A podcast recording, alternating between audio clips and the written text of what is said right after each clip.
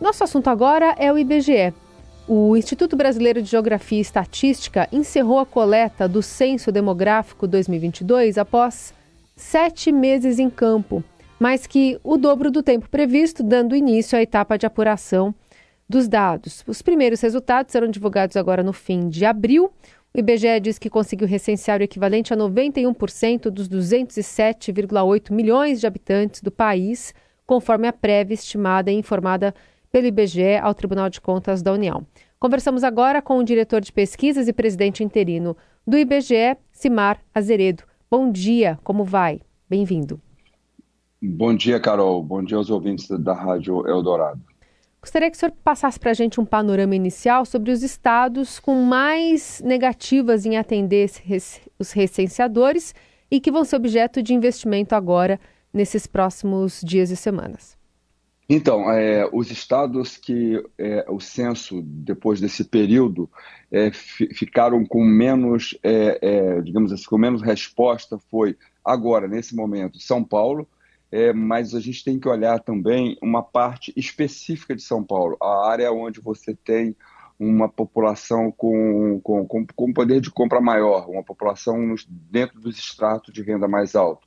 Os bairros como, por, por exemplo, Consolação, é, Itaí Bibi, Vila Mariana, então são bairros onde concentram um, um, grupo de pessoas é, é, com, com rendimento mais alto e, e, e nesses bairros a gente está tendo uma dificuldade maior bairro de Mansões. É, isso a mesma coisa acontece aqui no Rio de Janeiro, no bairro do Leblon, Barra da Tijuca, Copacabana. Então a gente não pode dizer, ah, é São Paulo inteiro. Não, não, não. Tem, tem, tem, tem ilhas dentro de, de, desses estados, né, onde a dificuldade é maior.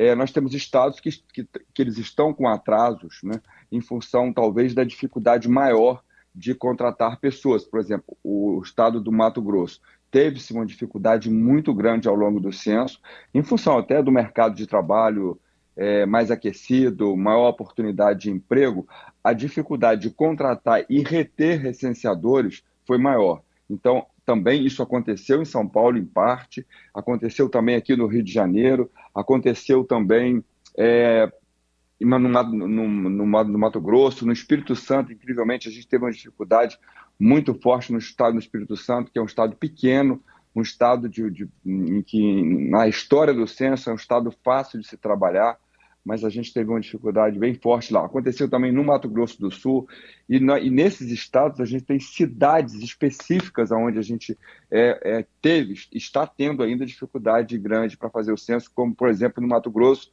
o Sinop está tá sendo muito difícil fazer o censo lá, é, mas a gente conseguiu fazer a cobertura inteira. Então, nesse momento agora, o IBGE te, termina a cobertura inteira do censo e entra então num processo de, de análise dos resultados que, que, que para ver a configuração em que, em que termos está o censo, né?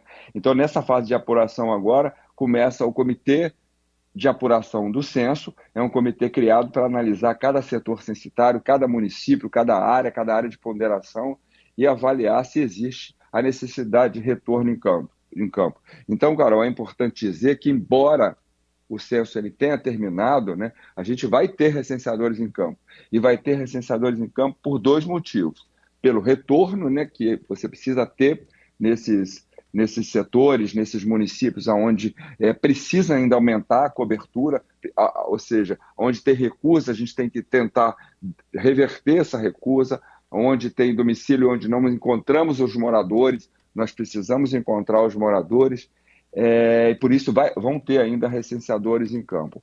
É, é importante ressaltar que não é só no, nos, na, nas áreas né, onde estão os extratos de rendas mais, mais altos você vai olhar também que em alguns locais é, de favela, por exemplo, é, a dificuldade de acesso também está sendo difícil. Não na favela inteira, mas em parte da favela, é, o IBGE está aí contando com a ajuda da CUFA, que é a Central Única das Favelas, para conseguir, é, e outras ONGs que são que, que atuam nas favelas, para poder conseguir fazer as entrevistas. É, Simar, em relação ainda a esses locais, por exemplo, especificamente as mansões, o que vocês pretendem fazer agora, nesse mês aí de março ainda, talvez abril, para tentar obter essas informações? É, bom dia, Heisen. É, então, a, a, ideia é colocar pessoas mais experientes, chamar de volta pessoas mais experientes que atuaram no censo, porque o, o, a profissão recenseador, é, é, ela, ela, exige também, como toda profissão, um certo talento, um talento de abordagem, um talento de, de, de approach, né? você chegar no domicílio, conseguir abrir e não perder aquela entrevista. Então, a gente está fazendo esse trabalho agora, identificando, colocando, por exemplo, grupos mais na porta dos condomínios, é, fazendo um trabalho utilizando mais a figura do supervisor, que é a figura responsável pelo recenseador, os coordenadores de áreas, né, que são censitários que já estão no IBGE há mais tempo, e pessoas do quadro do IBGE, pessoas que, que, que, trabalham de forma efetiva. Então, por exemplo, é, em bairros como Itaim Bibi, que fica o, o prédio do IBGE no centro, lá em São Paulo, né? É, o, o, o, prédio do IBGE na Superintendência de São Paulo fica localizado no Itaim Bibi. Ali a gente está tendo uma dificuldade grande, apesar do prédio do IBGE ser lá. É, então, o que está se fazendo? Está se juntando um grupo de recenseadores, né, todos uniformizados, isso é importante dizer, Heisen e Carol. Os recenseadores do IBGE estão sempre uniformizados, estão sempre com cap, eles estão sempre com dispositivo móvel de coleta, com crachá. Então, eles estão atuando ali junto aos síndicos, é, tentando é, buscar, colocar pessoas mais experientes para tentar é, colocar é, mais resposta nesse censo. Só para entender, só para é entender, Simar, ah. por favor, no próprio prédio do IBGE, então, não foi possível recensear todo mundo, é isso?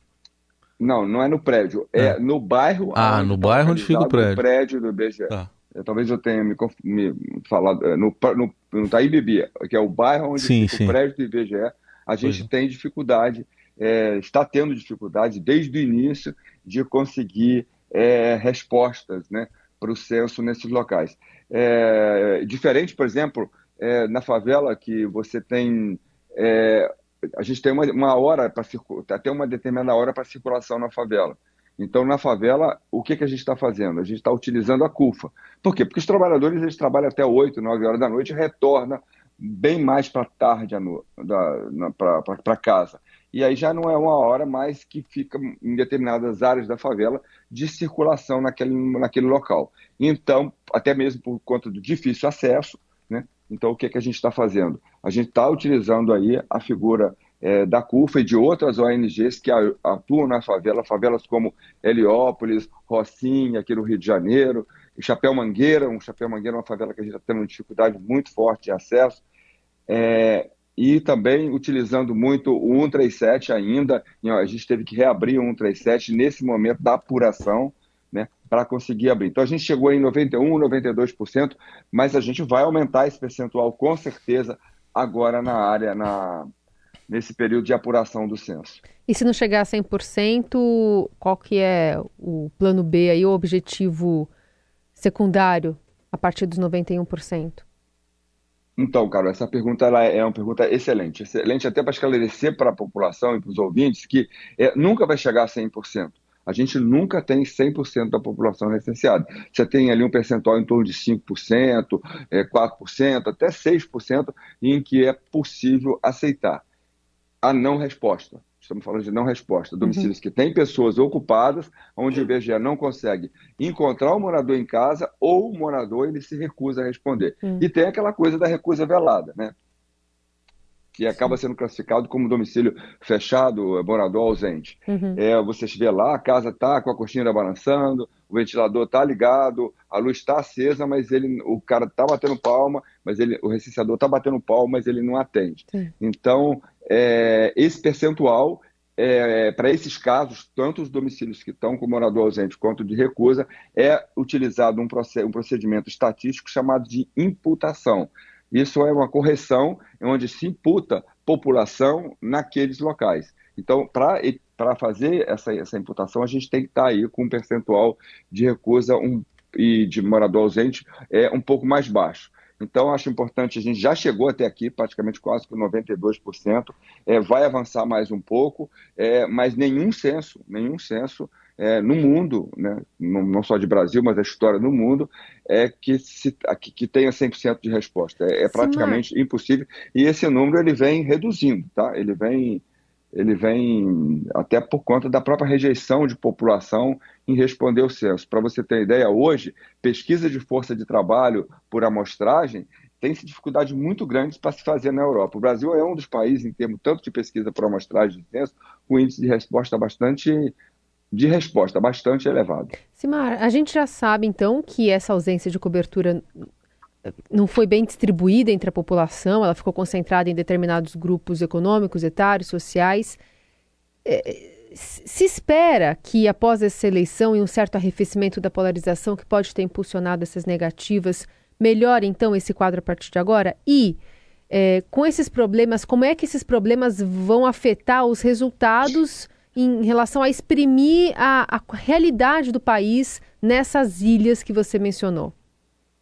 É, outra, outra pergunta assim, muito boa, porque qual que é a grande vantagem, qual é o grande, é, qual, é, qual é o grande valor do censo? Né? O censo é, é, é, é uma fonte de provimento de informação única, porque é a única, é, é a única, é, é, é a única fonte que vai permitir ter informações para Rocinha, para Heliópolis, é, para o Chapéu Mangueira, para o bairro do Leblon especificamente, para um bairro de Copacabana, é, para uma cidade do interior pequena, para um bairro de uma cidade de médio porte, para uma área de ponderação específica, para um grupo quilombola.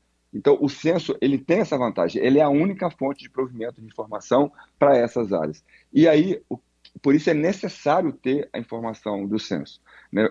O primeiro ponto, é, é necessário. Eu preciso de ter informações, eu preciso ter uma taxa de não resposta na Rocinha, em Heliópolis, que seja possível eu mostrar para a população é, como é a Rocinha, qual é o grau de abastecimento de água, é, de hum, esgotamento sanitário, é, acesso à iluminação, é, rendimento, educação, é, pessoas com deficiência. Eu preciso ter essas informações para aquele bairro para que políticas possam ser construídas para aquela população.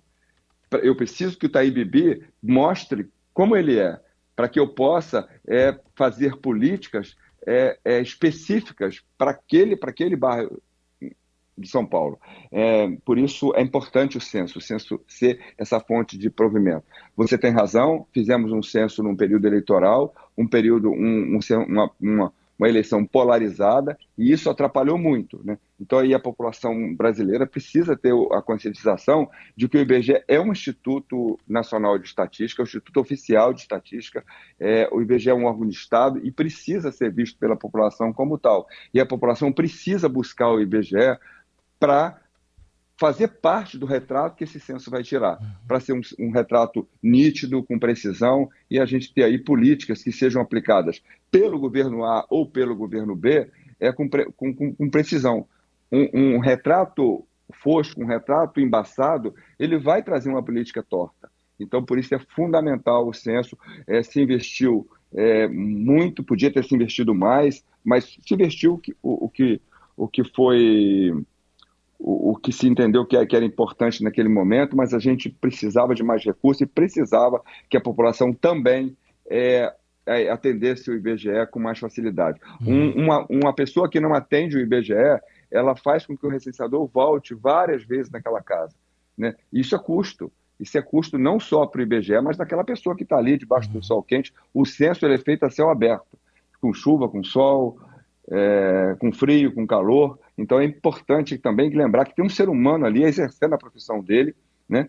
E que ele precisa ser atendido, precisa trazer a resposta para o IBGE. É, então, só para ficar claro também, esse índice que está beirando os 8% aí de não atendimento é o mais alto até aqui no, da, da, história? Sim, é o índice mais alto que a gente tem, é, mas é importante também ressaltar que em outros censos esse, esse índice já esteve alto e durante aí um período de retorno, de apuração, é, conseguiu se reverter. E né? prazo máximo para gente... coleta de dados vai até? Então, a gente vai trabalhar com apuração até ali o final de março, né? A ideia é até pra final de março, em essa abril, é a data né? prevista. É, para que a gente possa, então, porque, Carol é, e Hasser, é, como é que funciona a apuração? A apuração tem agora esse comitê de fechamento do censo, é um comitê que foi criado para esse censo, para que a gente tenha um histórico de que, o que está acontecendo em cada município. Esse comitê pega um município, digamos assim, é, de Osasco, ele olha esse município e pensa, olha, é, ok, está perfeito, tem lá a população, é, os questionários estão preenchidos, não tem é, nenhuma, nenhuma inconsistência, está liber, tá liberado o município de Osasco. Aí você vai para outro município de Campo dos Catazes, aqui no Rio de Janeiro. É, não, o campus está com taxa de resposta localizada em determinado setor censitário. Temos que voltar esse, esse Então, o que está se fazendo agora é uma, uma apuração orientada. Terminado essa parte, ele entra num processo de consistência. Perceber se tem algum, algum morador com um nível de rendimento muito alto, um zero a mais que tenha sido colocado, é, pessoas com, com domicílios com muita gente, o que pode ser pode se reverter, pode se entender que isso pode ser uma fraude. É, um município pequeno que ele subiu muito em relação de população é comum. É, vamos trocar o comum. É, ocorrem situações de fraude em municípios para que, que para aquele município possa ter um fundo de participação maior. Sim. E o IBGE está muito atento hoje e as ferramentas desse censo elas são muito mais poderosas para captar esse tipo de, de fenômeno é, de situação do que em censos passados. E depois disso, ele entra no processo de imputar o resultado, né? Uhum. como eu falei para vocês, e aí a gente espera que tenha aí um conjunto maior de população, até análise e aí a, divulga a divulgação é, final. Muito bem, esse é o diretor de pesquisas e presidente interino do IBGE, Simar Azeredo. Muito obrigada pela conversa. Bom dia. Eu que agradeço, um abraço e bom dia a todos.